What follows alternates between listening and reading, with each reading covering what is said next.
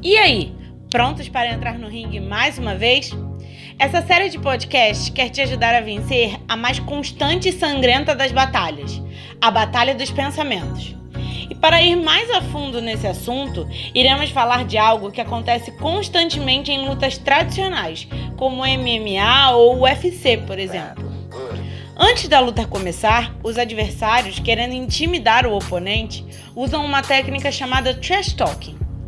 O trash talking, que pode ser traduzido como conversa fiada ou lixo de conversa, é utilizado para fazer o oponente já entrar na luta psicologicamente derrotado.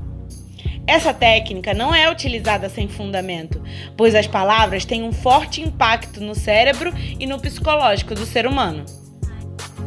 Quem utiliza dessa técnica sabe o poder que uma palavra tem. Sabe que nosso cérebro é excelente para guardar informações, inclusive as palavras negativas e ameaçadoras. Antes da luta, além das encaradas, o trash talking quase sempre está presente.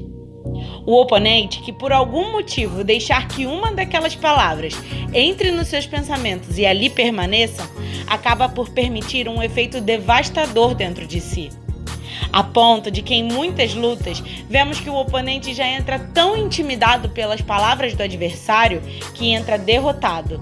Não esboça muita reação, nem parece tão agitado. Aquela conversa fiada que ouviu alguns momentos antes dominou seus pensamentos e paralisou psicologicamente seu poder de reação, culminando assim na sua derrota, mesmo que tivesse plenas condições de vencer.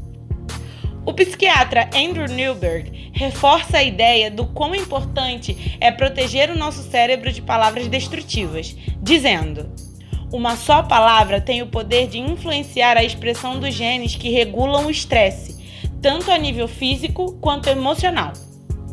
Ou seja, se as palavras negativas são faladas para nós ou se pensamos muito nelas, temos que blindar nossos pensamentos.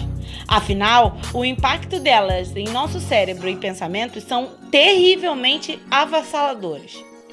É fato de que nosso cérebro reage tanto a palavras negativas como positivas.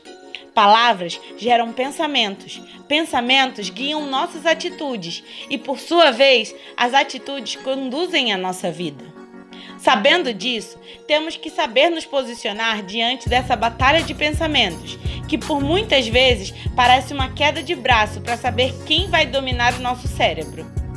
É claro, não estamos livres de palavras negativas, sejam por um insulto, desentendimento ou qualquer situação desagradável que possa ocorrer. Mas a grande questão é: qual é o meio de nos protegermos delas? Como podemos blindar nosso cérebro dessa ameaça? Vamos falar mais sobre isso no próximo episódio. A gente espera por você. Ah, e não se esqueça: entrou no ringue, lute pela sua vida.